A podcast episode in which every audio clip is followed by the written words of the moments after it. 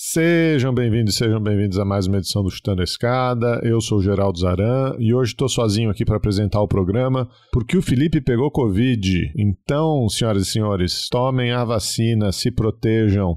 A pandemia acabou, mas não acabou. Dito isso, conversamos aqui com um grande amigo nosso, Tiago Lima da Silva. Tiago é professor do Departamento de Relações Internacionais e do Programa de Pós-Graduação em Gestão Pública da Universidade Federal da Paraíba Tiago é figurinha carimbada aqui no Chutando a Escada, foi o primeiro convidado que a gente teve lá nos idos de 2017, seis anos atrás, quando esse programa estava começando, e é um grande amigo nosso. O Tiago ele é pesquisador do INCT INEU, Instituto Nacional de Ciência e Tecnologia para Estudos sobre Estados Unidos, e é coordenador do FOMERI, o grupo de pesquisa sobre fome e relações internacionais. Então ele veio bater um papo aí com a gente sobre a agenda da fome no Brasil e no mundo, do combate à fome, né, obviamente, como isso se relaciona com uma série de tendências da economia política internacional. Se você, como o Thiago, gosta do Chutando a Escada, está aqui desde o começo e quer apoiar esse projeto, Entra lá em chutandoescada.com.br barra apoio e faça parte de uma das nossas campanhas de financiamento coletivo no PicPay, no Patreon ou no Catarse. Isso ajuda muito a continuidade desse projeto. Para uma contribuição esporádica, você pode sempre mandar um pix para apoio@chutandoescada.com.br e se você fizer isso, escreve para gente no apoio ou no perguntas@chutandoescada.com.br para a gente saber quem foi e poder agradecer você aqui no programa, tá bom? Então vamos lá, vamos falar com o Thiago, um papo super bacana. A escada é uma construção que serve para fazer um deslocamento vertical. Nem sempre é assim, mas tem um jeito de facilitar tudo isso. De elevador? Não.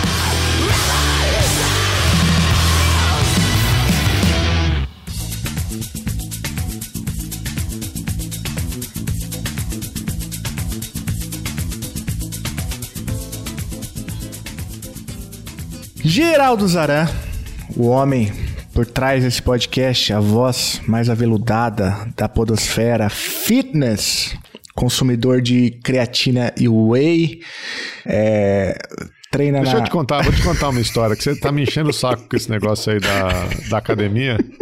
Que desde que eu falei para você que eu tentei voltar a malhar, acho que não fui na academia nunca mais, deve ter um mês já.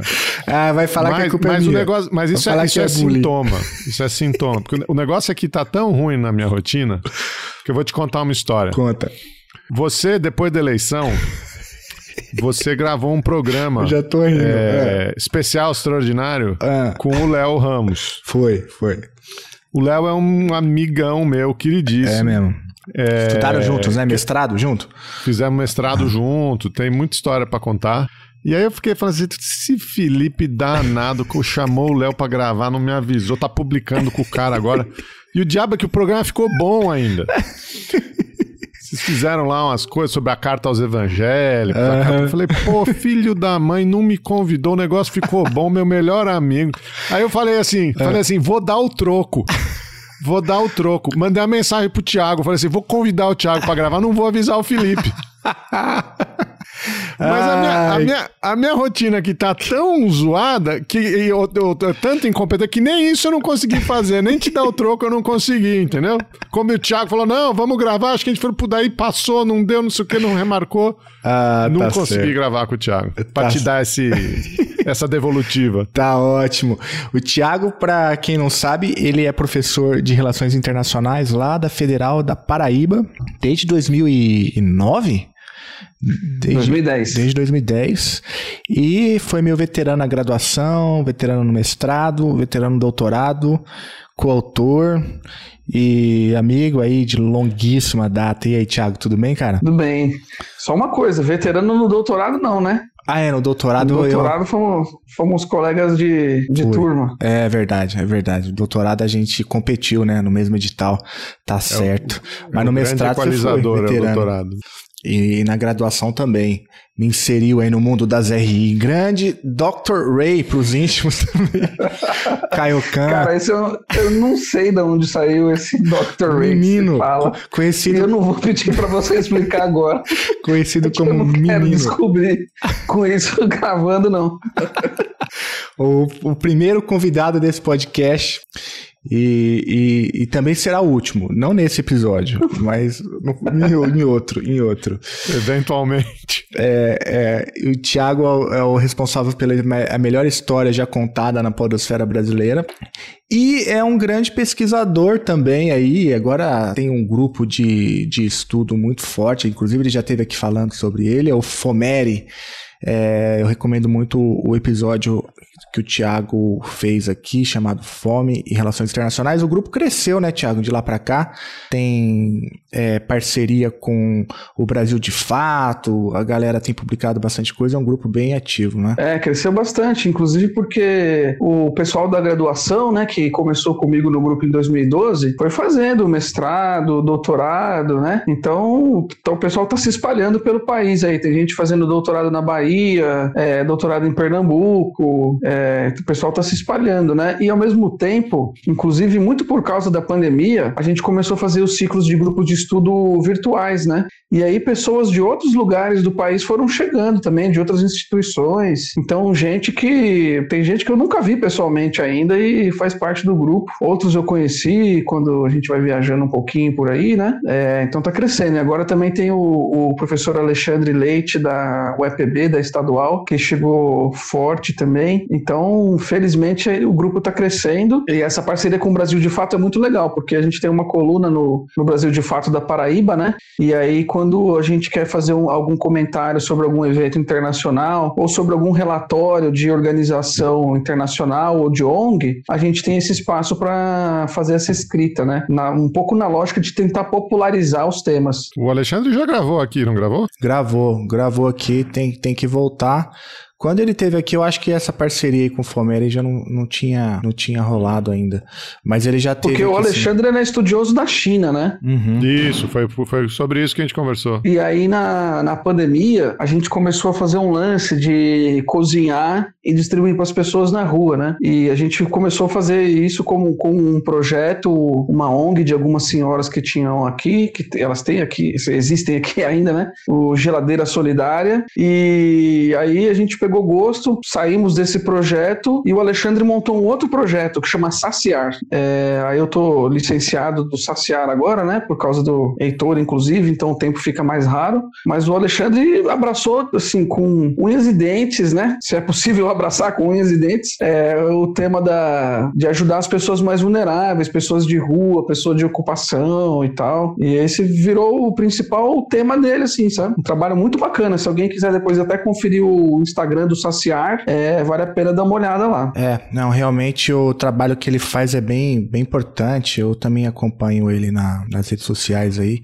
Dá até para doar, né, pro projeto também, quem, quem quiser. É, Sim, é, tem o Pix lá, uhum. facinho de doar. E, e, muita gente gosta de doar alimento in natura, né, e tal. O que é bom, é importante, mas a, a melhor forma de doação que tem é dinheiro mesmo, porque tem dia que o que falta no projeto não é arroz, não é feijão, é uma lata de óleo, é um, um, liquidificador que quebrou e você tem que resolver na hora, né? É, aí cê, a gente tendo dinheiro, a gente consegue fazer o projeto andar muito melhor, sabe? Não, beleza. A gente vai deixar aí o, o link do Saciar no, no na descrição do episódio para quem quiser contribuir. É um episódio de gente que a gente, é um projeto de gente que a gente conhece, o Thiago tá envolvido, então pode doar sem dó que o dinheiro será bem, bem usado. Ô Tiago, olha só, você veio aqui, a última vez foi em 2020, ali no auge da pandemia, aquela loucura toda acontecendo, né? Uma maluquice que eu não vou nem. nem preço nem de arroz, né? É. Fui perguntar para ele do preço do arroz. Isso, e exatamente, Geraldo. A gente estava falando do preço do arroz, que tinha dado né, um pico. É, e você contou pra gente naquele episódio é, sobre o que, que o, desde o governo Temer, mas principalmente o governo Bolsonaro, o que, que eles iam fazendo, né? Desmontando, as, as, como você disse naquela época, né? Desmontando as estruturas de segurança alimentar no Brasil é, e mergulhando o país, portanto, numa crise aí é, bastante densa, né? Que em última instância acabou levando à fome, né? É, agora há uma mudança de governo, né? Você tem aí a a retomada do, do Ministério do Desenvolvimento Agrário e Agricultura Familiar é, com o governo Lula. É, a pergunta que eu queria fazer é o seguinte: já dá para ver uma, uma boa diferença entre um governo e outro? A agricultura familiar voltou a ter voz? Alimentação saudável agora é um tema da política externa brasileira. O que, que, que você atende a dizer sobre isso? Cara, a mudança ela é, ela existe, ela é real, ela é concreta e ela está apontando numa boa direção, né? Então, primeiro foi a recriação do MDA, Ministério do Desenvolvimento Agrário, agora com a adição, né, Ministério do Desenvolvimento Agrário e Agricultura Familiar. Né? É, o CONSEA também foi recriado, né? Conselho Nacional de Segurança Alimentar e Nutricional. O CONSEA que ele é composto e tem 60 60 membros e a maior parte dos membros são da sociedade civil. Então é um conselho, a presidência, é, que foi montado para ouvir a, a, sociedade civil que está lidando com o tema da fome e da promoção da alimentação saudável. Né? Fora isso, tem é, o retorno e o fortalecimento de alguns programas importantes: o programa de aquisição de alimentos, o programa de cisternas, é, o, o orçamento para o Programa Nacional de Alimentação Escolar foi reforçado, né? mas no campo do do, chutando a escada aqui, é, talvez o que seja mais importante é que o presidente está de novo no exterior falando de fome, né? Então ele vai, ele vai como presidente eleito lá para a COP é, do Egito, né? Discutir meio ambiente. Ele fala: a gente discute meio ambiente, tem que começar pela fome. Vai agora lá para o G7 no Japão, fala com os caras lá, bom, fez aquela denúncia que apareceu nos jornais aí, né? O sistema não funciona, não sei o quê. E um dos problemas que o sistema não funciona é porque gera fome. A gente tem que combater a fome, segurança alimentar. E ele tá falando isso para em todos os países, em todos os lugares que ele vai. Então ele está fazendo algo que é muito importante, né? Que é colocando a ideia de combate à fome. E aí depois os, os atores, os agentes se apropriam disso para transformar em política pública, em luta social, em conscientização, etc. Mas o importante é isso: a gente tem uma liderança cuja prioridade, ou uma das principais prioridades, é combater a fome e prover, promover a alimentação saudável. Se vai dar certo, aí é outros 500, né? A gente vai ter que esperar para ver direitinho, né? Mas a ideia tá em jogo. É, eu fiz essa brincadeira aqui, né, Tiago? Mas é, a gente falou mesmo logo depois da eleição e, e a pergunta é um pouco nessa linha, né? Em 2002, quando o Lula foi eleito pela primeira vez, ele lança o Fome Zero e a gente tem toda aquela discussão, né? Tirar os brasileiros da, da linha da extrema miséria, acabar com a fome, isso vira uma pauta internacional e ele colhe muitos resultados aí nos primeiros anos do governo. Mais 20 anos depois, a gente tá aqui falando de fome de novo. O Felipe fez essa, essa menção aí, né, ao, ao desmonte dos programas alimentares de segurança alimentar nos governos Temer e, e Bolsonaro. Mas o que eu queria te perguntar é um pouco olhando para o contexto internacional. Essa pauta da fome em 2003, 2002, 2003 foi muito bem recebida, é, virou tema de agências multilaterais, né? Teve toda uma discussão ali uh, nos objetivos de desenvolvimento do milênio é, que viraram os Objetivos de Desenvolvimento Sustentável, etc. Né? Como, que, como que você vê, ou se você chegou a, a, a considerar essa pauta agora novamente em 2023, né? Na, do plano internacional? Porque é, a gente mencionou a pandemia, a gente mencionou, você pode mencionar a guerra na Ucrânia, né? que é um, um, um grande celeiro aí, né? tanto em termos de, de abastecimento de grãos, abastecimento de, de fertilizantes. Uh, existe a pauta climática que ganhou muita é, notoriedade, aí você tem conflitos, né? Entre. Não conflitos, mas você tem tensões entre usar áreas é, verdes para a produção de alimentos ou não, onde as pessoas vão buscar a segurança alimentar. Tem toda uma discussão sobre é, maneiras é, mais sustentáveis né? de, se, de se fazer cultivo, que tem menos escala. Então, como que como que está o debate sobre segurança alimentar agora em 2023 e se, se, tem algum contraponto com isso 20 anos atrás? É, eu acho que o tema da fome agora está é, tá em ascensão novamente por esses vetores que você mencionou, né? Primeiro, a pandemia, é, que aí ela, ela dá um, um golpe importante no sistema agroalimentar internacional, porque ela mostra que basear a alimentação das pessoas em circuitos longos de produção e consumo comporta essa vulnerabilidade, né? Se você precisa interromper os fluxos, é, o efeito em termos de escassez de inflação e de especulação são enormes, né? Então é preciso repensar o sistema, é, inclusive como uma forma de precaução de futuras pandemias ou de eventos que venham trancar o comércio internacional, né? Mas essa não é algo que normalmente os, as grandes potências elas têm muito interesse em fazer, porque é, o comércio internacional de commodities é muito importante para eles, né? E para o Brasil também. Então vamos ver como que isso vai caminhar. A guerra da Ucrânia é um outro vetor importante, porque se a pandemia foi algo generalizado, né, global, a guerra da Ucrânia é, ela é específica, ela acontece no território europeu e ela mostra as repercussões internacionais de um conflito de grandes proporções no sistema alimentar como um todo. Porque, novamente, a, Ucrânia é uma, é uma grande exportadora de, de grãos, né? É, alguns grãos básicos, é, e isso, quando a Ucrânia tem essa exportação ameaçada, isso gera oportunidade para especulação financeira. Então, tome alta no preço dos alimentos de novo.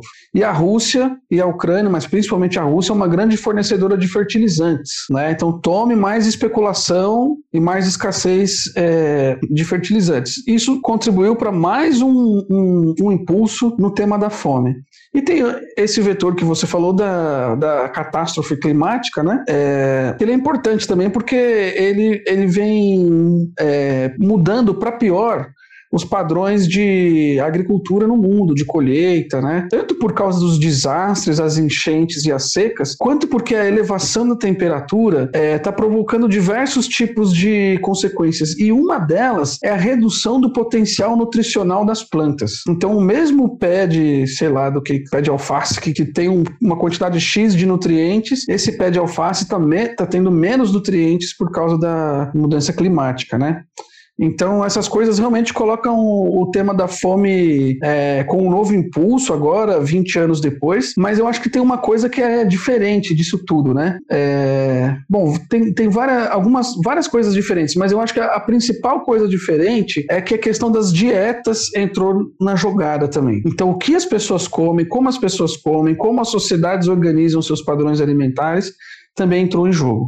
Por quê? Porque a gente está vivendo pela primeira vez na história uma epidemia de obesidade. E a obesidade, ela, ela tem a capacidade de produzir uma série de doenças, né, que as pessoas adquirem ao longo da vida e que eventualmente podem se é, é, influenciar a hereditariedade, né? Diabetes, doença coronária é, e outros tipos de doenças derivadas das, da alimentação ruim, como as doenças renais e tal.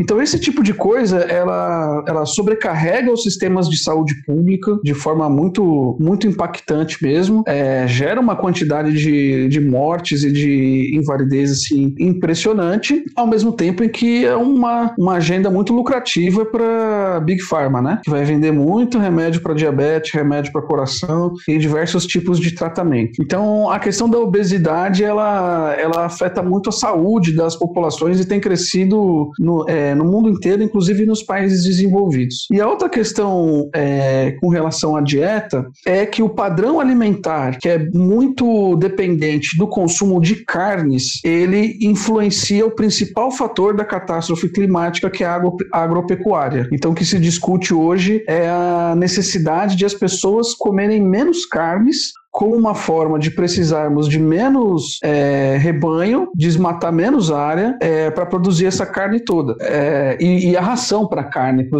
os animais também, né? Ou seja, entrou em jogo um elemento cultural aí, que é o padrão das dietas. E isso é um vespeiro, né? Porque você mexer no prato de comida das pessoas é algo que vai deixar as pessoas bravas, né? Nervosas. Esse aí é, realmente é um grande um, desafio. Faz um disclaimer aí que você é vegetariano, Thiago. É, eu sou vegetariano, ovo lacto vegetariano, para ser mais preciso, né? Avancei um pouquinho aí, mas tem Mas coisas, forças te... culturais que impedem o avanço completo. Eu ia só te pedir um para esclarecer, porque acho que talvez o ouvinte possa ficar com essa pulga atrás da orelha, né? Como é que a gente está vivendo ao mesmo tempo um período de fome, né? Com muitas, com, com a volta da pauta da fome no Brasil e no mundo, e um período de crise de obesidade. É, então, isso é, isso é interessante, porque tem um, um estudo muito influente publicado na revista The Lancet, que chama de sindemia global, né? Que é uma, são epidemias conjuntas de fome, obesidade e da mudança climática. E a obesidade, ela, ela, ela se apresenta, assim, num primeiro momento dissociada da questão da fome, né? Entendida como a ausência de comida para comer, porque a indústria alimentícia, especialmente a indústria de ultraprocessados, ela avançou muito sobre a vida das pessoas. Então hoje é muito mais fácil você, assim, hoje não, nos últimos 50 anos, é cada vez mais fácil você ter acesso a um alimento industrializado, né? um refrigerante, um salgadinho, um negócio congelado e tal.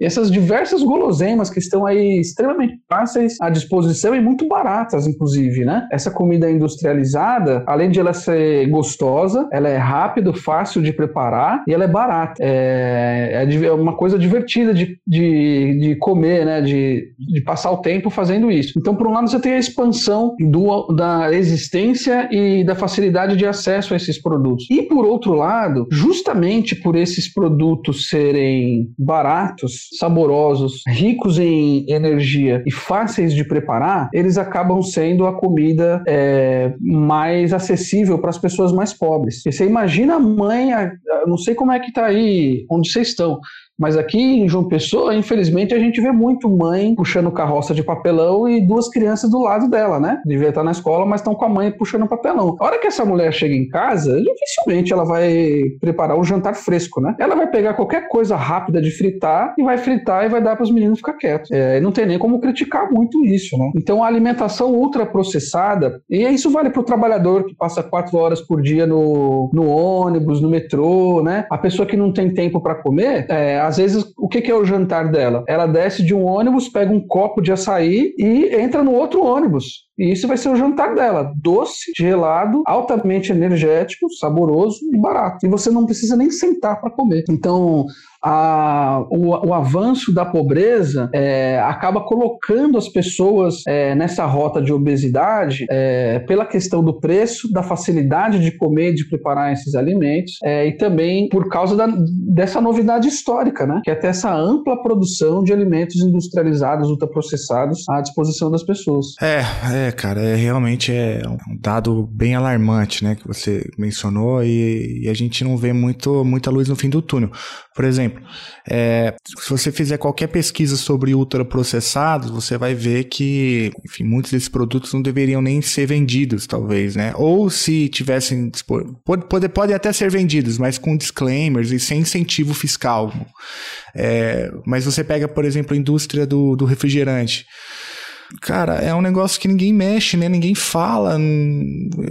Eu não, é o que? Eles fazem lobby? É, é lobby que, que faz o, no Congresso Nacional? Por que, que ninguém mexe com, com isso? Assim? Porque é uma, é um tipo de bebida, é, é, do ponto de vista nutricional, péssimo, né? Além de tudo, desidrata, né?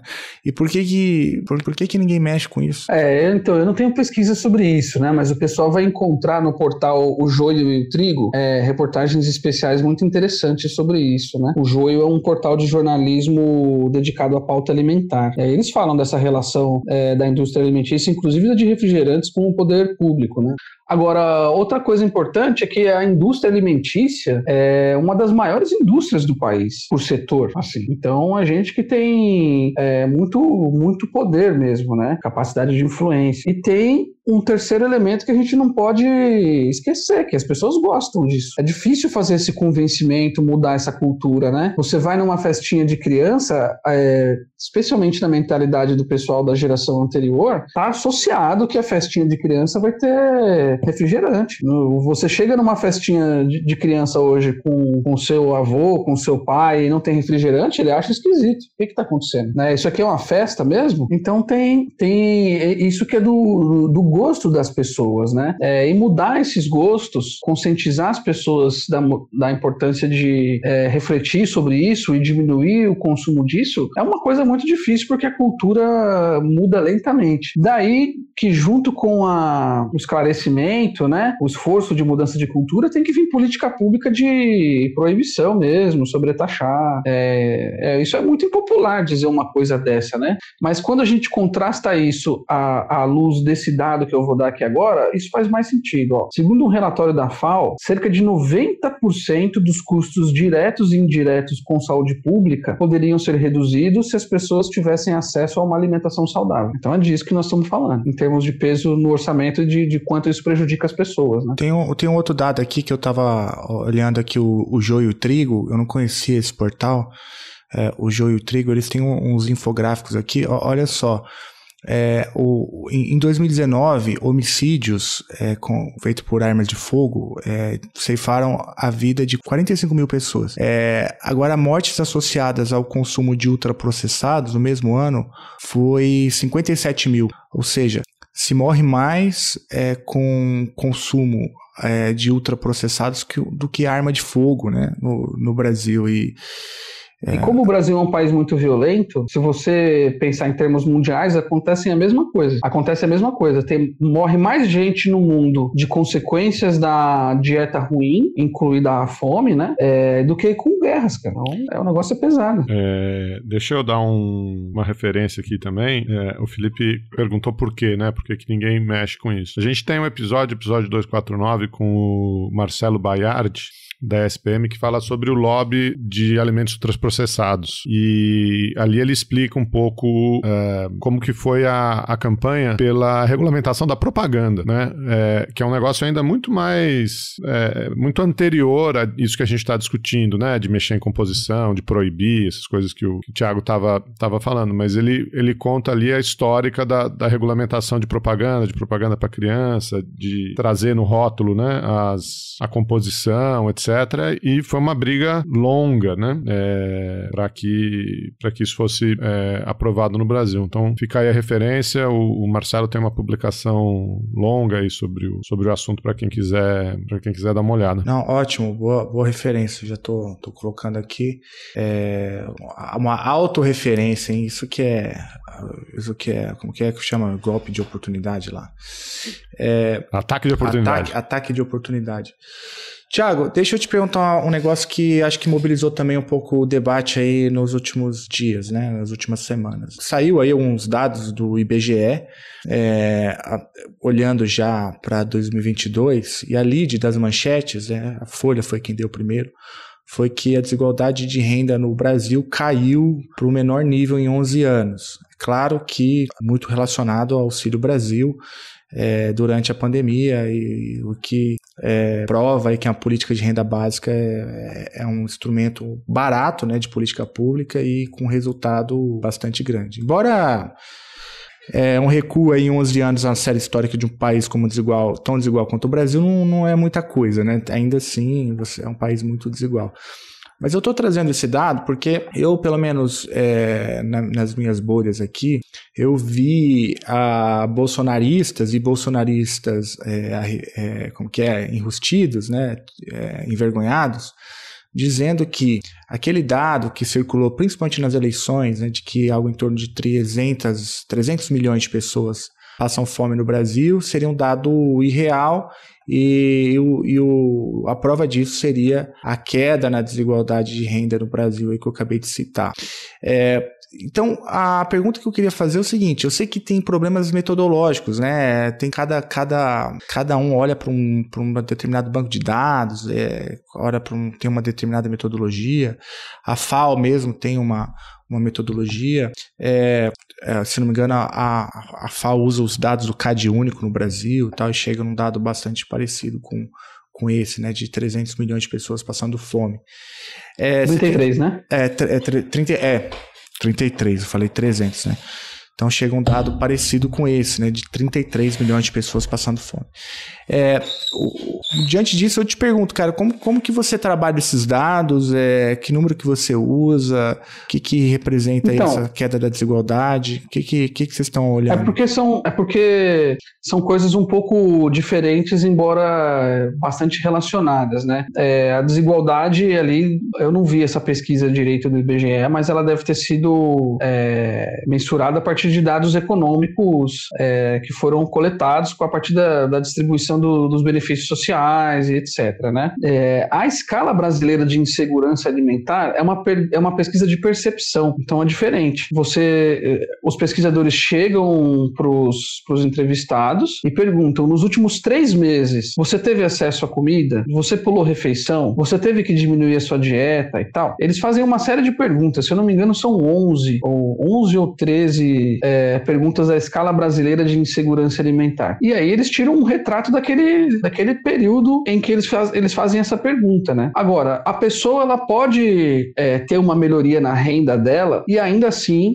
sentir efeitos severos da insegurança alimentar, né? Porque você, tá, você ganhou um pouco mais de dinheiro, mas aumentou o preço do gás, é, aumentou o preço do combustível, aumentou o aluguel, não sei quem na sua família adoeceu. E aí você vai ter que fazer algum corte, algum sacrifício, esse corte vai, esse sacrifício vai na alimentação. Você tá cheio de empréstimo consignado, tem dívida no cartão de crédito, cheque especial. Exatamente, exatamente. Sua, sua casa quebrou, você precisa fazer uma reforma importante, você quebrou a sua geladeira, isso o que lá. Então, é, são coisas, são coisas parecidas, mas que mostram um pouco o risco de você pensar a questão da fome a partir desses dados econômicos de renda, né? Porque a fome é um fenômeno mais complexo do que isso, né? E ela envolve dimensões culturais e de dignidade humana é, também, que, que aí entram em outra esfera, né? Que é justamente essa esfera da percepção. Então, o melhor mesmo é, é trabalhar com esses dois dados juntos, né? Para aprimorar o, o, conhecimento da realidade. É, agora, o que essa redução é, da desigualdade mostra para gente, assim, em termos de, é, de combate à fome, extrapolando um, um pouquinho aqui a reflexão, é o quanto que essas pessoas no Brasil são dependentes de, de equipamentos públicos para fazer suas refeições e buscarem sua comida, né? É, alimentação escolar é algo extremamente importante, restaurante universitário é cada vez mais importante, restaurante popular, né? Aqueles de que, que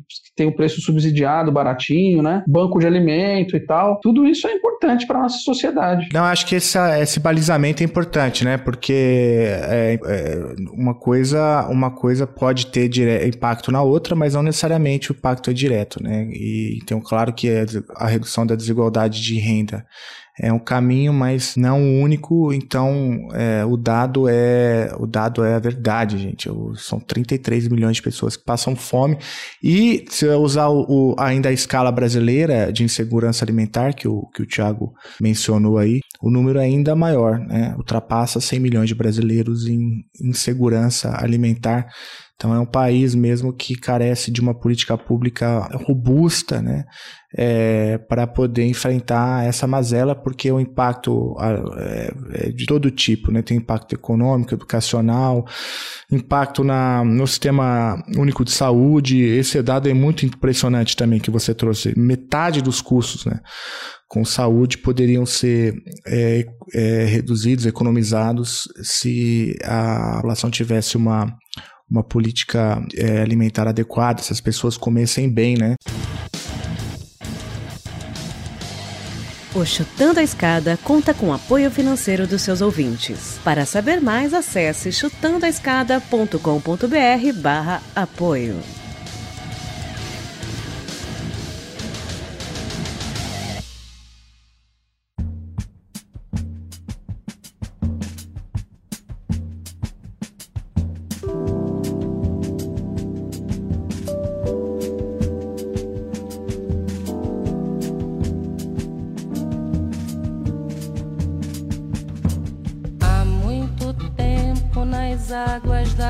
Guanabara, o dragão do mar reapareceu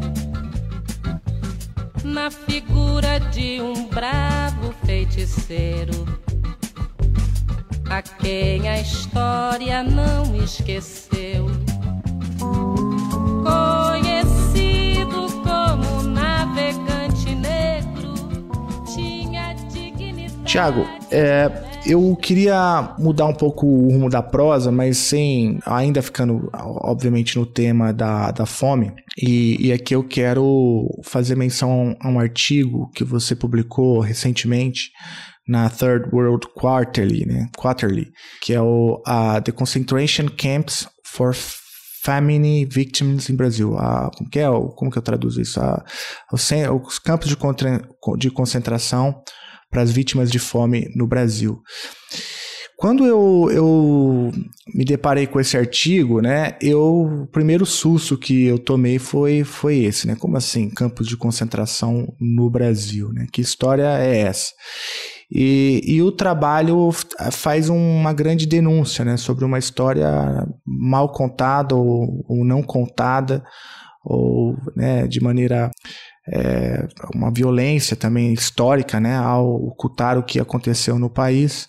É, e eu queria te pedir para você contar um pouco essa denúncia que você faz, esse artigo, é, e como que, como que surgiu a ideia de publicar, como você chegou nesse tema. Se você puder fazer aí um, um sobrevoo sobre o texto, eu acho importante. Bom, é, eu conheci esse tema é, dando uma, uma disciplina na UFPB, né? Em que um, um, dos alunos, inclusive ele era integrante do FOMERI, o, o Paulo Maia, é, ele chega com esse caso e apresenta esse caso como uma das atividades, né? Era, os alunos tinham que mostrar, trazer uma foto representativa do tema. E ele me chega com uma foto dessa de um campo de concentração, é, com criança, gente pequena, gente velha, preso, e falou: olha, professor, isso é no Brasil. Aí eu não acreditei, né? Falei, cara, isso aqui tá parecendo a Índia, parecendo outro lugar, porque as, as pessoas nessa situação, é, nesses farrapos, assim, nesses é, maltrapilhas desse jeito, né? Com, to, com todo respeito aos indianos, mas é uma imagem que na, na minha cabeça até preconceituosa me remeteu muito mais às cenas que eu já tinha visto de lá do que as cenas brasileiras. E, e aí ele insistiu, né? E no fim das contas ele me mostrou um TCC que trabalhava com isso. E, e a partir disso eu fiquei com esse caso na cabeça. É, a gente foi pegando alguns materiais, lendo alguma coisa aqui e ali, nada muito sistemático, né? Isso foi em 2017. Aí, em 2020, na pandemia, é, a Érica Rezende me manda um e-mail dizendo o seguinte: olha, tem um pessoal da Universidade de Gotemburgo fazendo um dossiê sobre por que, que as fomes não são lembradas, não são comemoradas, não são memorializadas. Por que, que não existem heróis da fome? Nome, né? Essas, por que, que essas histórias não ganham monumentos e etc. E queria saber se eu poderia fazer um estudo de caso sobre a Grande Seca de 1877 no Brasil. Aí eu, eu topei, né? Entrei em contato com as professoras Camila Orruela e Swati Parachar, lá da Universidade de Gotemburgo, e entrei. Aliás, o dossiê está publicado, é, falta, falta só o texto de apresentação, mas os estudos de caso estão publicados, tem coisas sobre a China, Etiópia, é, Cabo Verde, muito diversificado, muito interessante, né? E me coube, e me coube então falar sobre essa, essa grande seca de 1877, que é o ponto de partida para se chegar nos campos de concentração, tá? O que, que aconteceu? Em 1877, a gente teve a pior seca já registrada no Brasil. Essa seca produziu no, só no Nordeste mais de 500 mil mortos, certo? Então hoje a gente tem 650 mil mortos por Covid no Brasil, no século 21, um país de 200 milhões de habitantes, e no século XIX, exclusivamente no Nordeste, 500 mil pessoas morreram de fome. O que é morrer de fome? É você morrer de inanição, morrer de cólera, é você morrer caminhando, tentando chegar em Fortaleza, tentando chegar numa capital, aí você morre no meio de, do caminho de exaustão, né? Isso que é morrer de fome. Não, é, não significa só morrer de inanição, é morrer de tuberculose, né? Não é só morrer de inanição, tá? E os que sobreviveram é, fugindo do sertão rumo a Fortaleza, eles chegaram aos milhares em Fortaleza e a cidade ficou tomada A cidade ficou bagunçada. A cidade tinha 27 mil habitantes e quando esses retirantes chegaram lá, a cidade passou a ter 100 mil habitantes, né? Então isso destruiu a cidade. Foi um caos. O pessoal teve explosão de doenças transmissíveis, etc. Acabou a seca, o pessoal volta para o sertão, a grande maioria, né? Uns poucos ficam lá em Fortaleza. Tudo bem. Aí, em 1915, em 1898, você tem uma outra grave seca no Brasil, essa é pior ainda, morrem um milhão de nordestinos nessa seca de 1898, né? Curiosamente, os brasileiros não sabemos disso, né? A gente acha que a Guerra do Paraguai foi a que a Covid matou muita gente e tal, né? Mas a, a, a fome tá aí matando com muito mais eficiência, né? Em 1898 teve uma outra crise dessas tal. E aí, em 1915, acontece uma grande seca novamente. É o, é o 15 do livro da Raquel de Queiroz. E com a experiência histórica da Grande Seca de 77 e da do final do século XIX, o que, que a Prefeitura de Fortaleza faz? Ela cria um campo de concentração na cidade para que, que os retirantes que chegassem lá não ficassem perambulando pela cidade e nem se aglomerassem em favelas e barracos. Então ela monta um campo, cerca aquele negócio, assim, cerca e só cerca, não tinha nem teto direito, né? E aí as pessoas que vão chegando do interior vão para lá e ficam presas no campo. Elas podem sair para trabalhar, algumas podem sair para pedir, para mendigar, mas elas não sabem se vão poder voltar de novo, né? E aí o campo, ele vira o campo de concentração, é, é, agora me, me fala o nome, não sei se é Alagados ou Afogados, acho que é Alagados. É, Pela música do Paralamas, eu chutaria Alagados, hein? é, pois é, né? Não tinha nem feito essa referência ainda, mas talvez seja por aí mesmo, viu? Enfim, aí morre muita gente dentro do campo de concentração, porque se você junta as pessoas esquálidas, sem água, sem banheiro e sem teto, o que vai acontecer? E você dá uma ração de comida por família por dia, comida estragada, comida podre, o que vai acontecer é que essas pessoas vão morrer lá dentro. E foi isso que aconteceu. É, aí acabou a seca, né?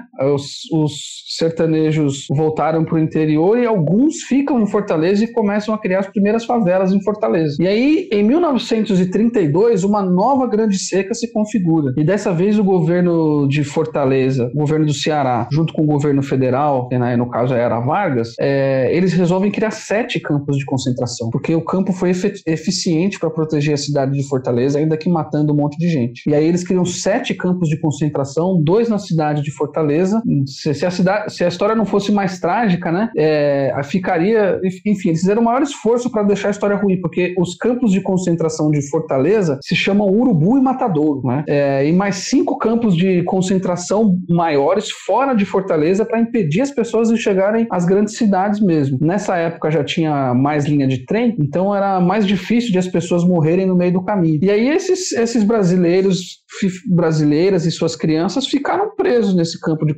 nesses campos de concentração, nessa seca que foi de 32 a 33. E muita, muita gente morreu mesmo. E ninguém sabia dessa história, né? É, um dos motivos para isso é que os campos de concentração eles eram feitos de madeira. E aí, quando, a- quando acabava a seca, eles mandavam o pessoal embora, eles tocavam fogo em tudo, inclusive na documentação. Né? Mas um desses campos foi feito numa nas instalações de alvenaria do que ia ser uma, uma, uma barragem para combater a seca, né? Que fica é o campo de Patu. E aí, nisso, eles não conseguiram botar fogo, certo? Então, depois de muitos anos, é, pesquisadores e ativistas é, que nasceram nessa cidade de Senador Pompeu, onde fica o campo do Patu, descobriram essa história e aí começaram a pesquisar, publicar, é, reconstituir, é, colher história oral e fizeram um trabalho incrível mesmo, gente. É, é, esse grupo de ativistas eles começaram a criar jornais, jornaizinhos para divulgar isso, fizeram peça de teatro, fizeram vídeos em DVD e distribuíam nas escolas. Isso nos anos 90 e no começo dos anos 2000. Até que o Fantástico fez uma matéria sobre isso no começo dos anos 2000, ali acho que foi 2010 mais ou menos, e a coisa ganhou notoriedade nacional, né? É, inclusive ganhou notoriedade porque os, as famílias descendentes dos sertanejos que morreram, dos retirantes que morreram nos campos de concentração, faziam uma peregrinação por um cemitério que tinha ali em Senador Pompeu para rezar para aquilo que eles chamavam das almas da barragem. É, eles acreditavam que as pessoas que morreram naquele campo de concentração sofreram tanto ali dentro que viraram santos. E como eram muitas pessoas, eles criaram um santo coletivo. É uma coisa bem brasileira, né? Que chama Almas da Barragem. E aí as pessoas faziam sertanejos muito místico, né? É, faziam essa peregrinação. Depois a Igreja Católica começou a organizar, a coisa cresceu, etc. Virou uma festa ecumênica. E quando saiu no Fantástico, aí estourou. Então, em 2019, antes da pandemia começar, cerca de 10 mil pessoas iam para a cidade de Senador Pompeu fazer essa peregrinação aí para honrar as almas da barragem, né? É, enfim, aí o meu, o meu estudo é um pouco recuperar essa história baseada nos excelentes trabalhos feitos pelos pesquisadores, sobretudo cearenses, dissertações de mestrado incríveis sobre o tema, né? E aí eu avanço até um ponto em que o campo de concentração ele se torna patrimônio histórico do município e do estado, né? E por que que ele se tornou patrimônio histórico? Teve um processo judicial lá é, para tombar o, o sítio arquitetônico do campo de concentração e os prefeitos ficavam enrolando com essa história, né? Aí apareceu um promotor que tinha morado na Alemanha e conhecia a história dos campos de concentração e se interessou pelo caso. E o promotor aplicou uma multa de mil reais por dia na pessoa do prefeito. Aí o negócio andou rapidinho, certo? rapidinho fizeram a papelada, patrimonializaram, tombaram tudo, não sei o quê. É, isso no município de Senador Pompeu. O governo do Ceará, que viu a coisa ganhando cor, não pôde mais se omitir, e aí agora começou a divulgar a história do campo de concentração também, inclusive como uma forma de divulgar o turismo religioso e de memória na região, né? E aí hoje é, o estado do Ceará inclui o, o campo de concentração do Patu e a caminhada das almas da barragem, ou caminhada da seca, como também é chamada, no seu circuito turístico oficial. Agora é uma pena que nós brasileiros não conheçamos essa história, porque a gente conhece o menino do pijama listrado, a gente conhece A Vida é Bela, a gente conhece um monte de cena aí de Auschwitz e de vários campos de concentração, mas muitos de nós não fazemos ideia dos campos de concentração da fome do Ceará. Tiago, eu queria te agradecer, não fazia ideia dessa história, uma história realmente, como você falou, né? A gente não, não conhece, então é, queria te agradecer por trazer isso à tona para um público maior, né? Além dos, do público que acompanha os historiadores, os pesquisadores, mas eu, eu tenho dois comentários e uma pergunta, na verdade. Né? O primeiro comentário é que eu fui procurar aqui, o campo é de, chama Lagadiço. O, o, o, primeiro campo é Alagadiço. Não sei se tem referência, fiz a brincadeira com a música do, do Paralamas do, do Alagados, não sei se tem alguma referência, depois a gente pergunta lá para o Viana.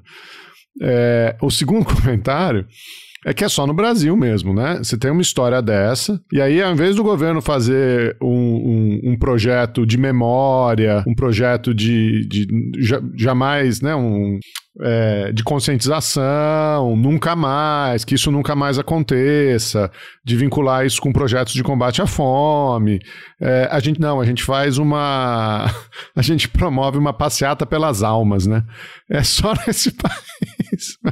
Tudo bem, cada um com a sua fé, que se respeita os católicos, quem acredita, mas, pô, pô aprendemos, mas não é tanto país com, com histórico de, de justiça de, né, da verdade, justiça de transição, memória, não sei o quê, papapá, não. A gente aqui a gente vai, é, vamos fazer uma passeata das almas.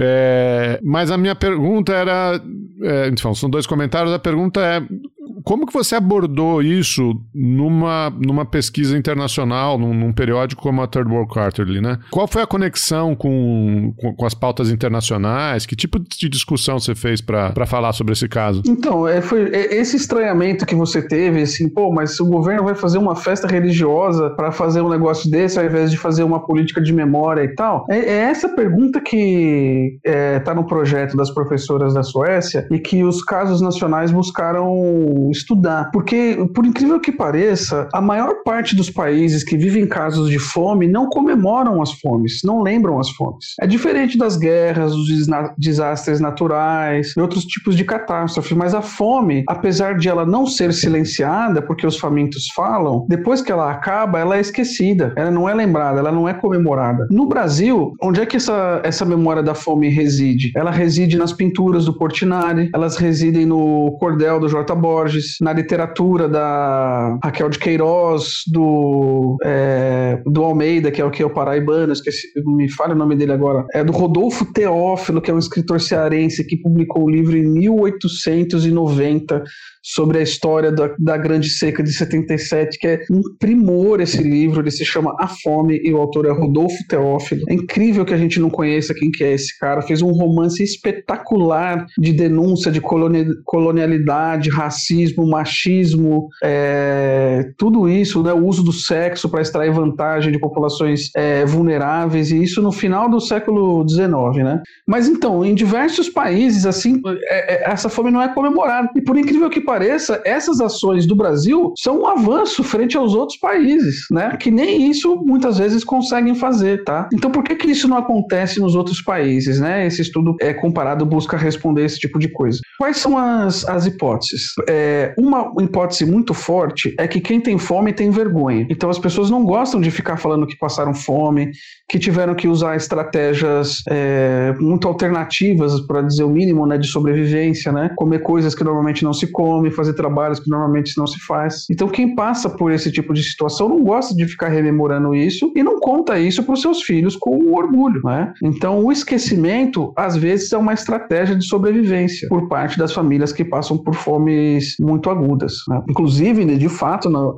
em Senador Pompeu, é, a, a- os populares ali sabiam da, que ali tinha tido um curral da fome, mas ninguém sabia exatamente o que, que era o curral da fome e ninguém queria saber. E, e as pessoas tinham vergonha de a cidade ficar conhecida como a cidade do curral da fome. Porque, porque quem é, luta contra a fome não acaba como herói. Se você vai para uma guerra e você morre, você volta como herói. Se você volta vivo, você volta como herói também. Mas na fome não tem herói, né? Pelo menos essa é, é não é a minha interpretação pessoal, mas é uma interpretação geral, né? E a outra coisa também é que a fome, quando ela se manifesta, ela é raramente resultado de desastres sociais, de desastres naturais, melhor dizendo. A fome, ela é consequência direta, mais direta, é, de ações objetivas dos governos ou da omissão muito consciente dos governos. Então, uma política de lembrar a fome é uma política de denúncia dos causadores, dos perpetradores da fome. no- num país como o Brasil, cheio de oligarquia, esse não é uma coisa que você quer é, é, colocar o dedo, né? Por exemplo, o José Américo de Almeida, lembrei o nome dele, ele é um político muito famoso aqui na Paraíba, foi governador do estado, e ele foi ministro do Vargas para cuidar da questão da seca no Nordeste. Ele era o gestor dos campos de concentração. Então, se você vai aqui na Paraíba, você tem nome com a rua dele, tem centro cultural com a rua dele e tal, não sei o quê. E aí você vai colocar para o ar que ele foi o cara que fez a gestão dos campos de concentração. Tudo bem que depois ele saiu do governo Vargas, inclusive desgostoso da forma como Vargas tratava o Nordeste. Mas até você explicar essas duas coisas, já tem uma, um- uma questão na reputação dele. E uma outra coisa também, para não, não me estender muito, que facilita a, a lembrança da fome quando ela existe, é quando a fome ela é, ela é causada por estrangeiros. né? Então os irlandeses comemoram a grande fome da batata, porque ela foi causada pelos ingleses. Os ucranianos comemoram a fome do Holodomor, porque foi causada pelos soviéticos. Outra coisa é a gente comemorar a fome imposta pelos brasileiros por brasileiros. Né? Isso sim é olhar a verdade de frente e tentar sair vivo dessa. E, e esse é um processo muito difícil, porque você mexe, mexe com elites, é, mexe com orgulhos, mas mexe também com as memórias das famílias que passaram por isso. Né? É, então, assim, é um tema difícil, ele é, ele é delicado, mas eu acho que o Brasil precisa realmente disso. Uma política de memória da fome, uma política de nunca mais, porque se no século, no começo do século XX foram os campos de concentração, hoje são as favelas. Hoje as pessoas estão aglomeradas passando fome no transporte coletivo, né? É, quem, quem tá comendo tá dentro do condomínio. Quem não tá comendo é quem vai entregar o- a comida por aplicativo, né? E se a gente não tem essa memória viva é, do que causou a fome, as diversas fomes nesse país, e qual o poder do o papel do poder público na causação ou na omissão dessas fomes, dificilmente a gente vai criar cultura para termos ojeriza à fome. É isso que a gente precisa desenvolver. Que nem o pessoal tem ojeriza, alguns não, né? Ojeriza a pedofilia, tem que ter ojeriza à fome. Do mesmo jeito, é inaceitável, é um crime hediondo, não é negociável. O governo que permite a fome aparecer tem que ser um governo que tem que sofrer as punições do tamanho que é uma fome coletiva, né? Mas é isso. E, bom, sem contar que você mexer na fome, você está mexendo no cerne do sistema capitalista, né? que o capitalismo ele está baseado na interdição da natureza para as pessoas, para que as pessoas tenham que vender sua força de trabalho. E a interdição da natureza significa fome, né? Você vai questionar isso, você está questionando o fundamento das sociedades capitalistas. Isso é algo muito difícil, mas que tem que ser feito. Não, Thiago, ó, eu acho que esse texto teu é. Eu me somo ao Geraldo, né? É uma baita contribuição em língua inglesa pro, pro debate, né? Porque. O, o língua inglesa é porque eu faço questão de mencionar, porque é, é o idioma que as academias do mundo usam, né? Para trocar referências. Eu espero que o texto seja muito citado.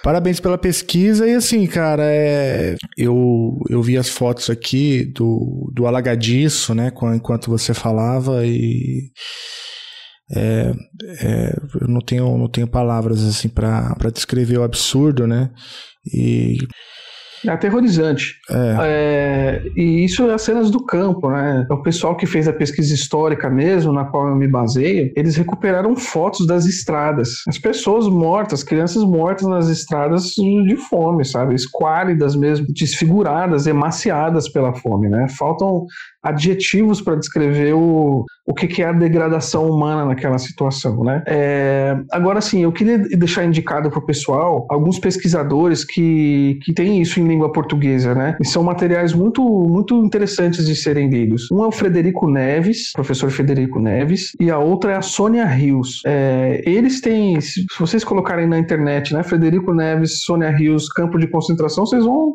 chegar até eles. E deles vocês vão achar muita coisa bacana. Tem um filme que é um, um docudrama, né? Um documentário com drama, é, chamado Currais, que é dirigido pela Sabrina Colares é, e foi publicado tem acho que uns, uns dois anos no máximo também. Ele estava disponível no Now, agora eu não sei mais onde ele está disponível, se é no YouTube, mas é um filme que conta essa história a partir de um neto que fica querendo saber a história do avô dele. E os caras entrevistam pessoas que ainda estão vivas daquela época, que viram essas coisas, né? É, então, assim, é, tem muita coisa surgindo sobre isso, especialmente especialmente no Nordeste, especialmente pelos cearenses, e eu acho que a gente precisa valorizar muito isso, né? Eu tive a oportunidade de publicar isso em inglês e, e contribuir para tentar contribuir um pouco para essa questão, né? Mas as, as melhores fontes mesmo são as dos pesquisadores brasileiros que estão escrevendo em português mesmo, gente. Pode ir atrás que é um material muito interessante de você conhecer. Combinado, combinado. Anotei tudo aqui, vamos deixar as referências na descrição do episódio. Geraldo, eu não tenho mais pergunta, cara. Você quer, quer fazer alguma? Não, cara, eu tô impressionadíssimo aqui. Num... Impressionado, impressionado, mas não surpreso, né? Que do Thiago a gente sabe que vem sempre coisa boa. É, o Thiago é foda. Só dá parabéns mesmo e manda ver. Ah, obrigado, gente. Assim, é um tema muito difícil, sabe, de, de você lidar, né? É, você tem que ter um pouco a cabeça no lugar e, e, reconhecer um pouco também que tem horas que você tem que se afastar, que você tem que buscar ajuda. É, o pessoal que trabalha na rua, trabalha com fome, sabe? É bom não descuidar disso, não, viu? Seja quem tá na, metendo a mão na massa aí, levando comida pra galera, seja quem está na biblioteca estudando, né? Porque o, o, potencial empático desse tema é muito forte. Ele é muito forte. Então, é, até, fica, até recomendo isso, você abrir um texto desse no momento que você tiver um pouquinho mais equilibrado, assim, né? Esse, te, esse livro mesmo do Rodolfo Teófilo que eu comentei, que é espetacular, abre ele quando você estiver equilibrado, porque a descrição das cenas ali são pesadas, né? Não que, não que devamos evitá-las, mas vamos encará-las quando a gente tiver com a capacidade para fazer isso. Né? Capataz veio de longe pra poder me avisar. Se mexer na água da bica, coroné vai se zangar. A tu tenho respeito a família, a amizade, mas na seca da caatinga, gado tem prioridade. Essas horas que me lembro dos feitos de lampião, revoltou contra o sistema, com pistola e mosquetão. Tiago, obrigado, cara. É, obrigado. Você sabe que eu sou seu fã, seu leitor, seu admirador. Eu só não, eu só admiro, só tem duas pessoas que eu admiro mais que você. Uma, uma chama-se Flora, o outro chama-se Heitor. É, o Heitor tem apenas quatro meses de vida e tá ali desesperado, clamando pela presença do pai, né? E a Flora já, já é uma já é uma moça já, né? Já deve estar tá dando piruetas aí. O que é, é? O, Heitor, o Heitor me chama, a Flora já manda eu sair de perto, que ela quer ficar sozinha. E aí na eu não quero nem saber o que ela tá fazendo agora, que eu tô até com medo. Aí na eu vou prometer um queijo pra Inaê no ar. É, um Nossa. queijo mineiro para ela. Grande Naê. Não, não esquece esse queijo meia cura. Eu não vou prometer nada, a culpa é do Felipe. Um abração pro Heitor, estreando aqui na, no, no, no, podcast. A Flora já teve uma participação aqui, mas o Heitor estreando, o pequeno São Paulino aí. É, vai, vai, vai vou comprar uma camiseta de São Paulo para ele, para agradar o pai. Nossa, não faz isso, cara. Deixa, deixa, eu, eh, deixa eu conseguir fazer uma doutrinação certa nessa vida. o, o Davi, meu, o, o meu filho, tá torcendo pro Bahia, cara. Olha aí, tá vendo? Eu falei que é difícil fazer doutrinação certa, cara. Tá difícil, cara. Ele começou O torcendo cara é pro São São Paulo. Paulino, mora em Minas e o filho torce pro Bahia. Um dia, um dia ele falou pra mim. Bahia! Um dia ele falou pra mim assim: é, pai, é muito difícil torcer pro São Paulo. Eu concordei, eu falei, não, realmente, realmente, agora ele é fã do Bahia, tem um uniforme, admirador do Jacaré, o jogador mais que ele mais gosta do Bahia.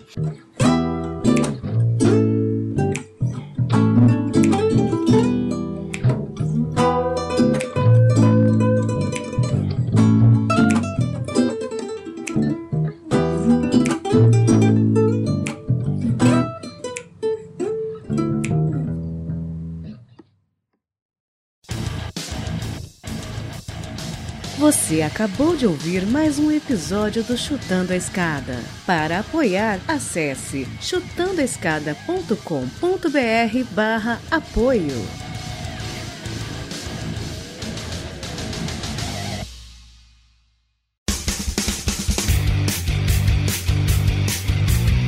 Cortes, edição de podcast.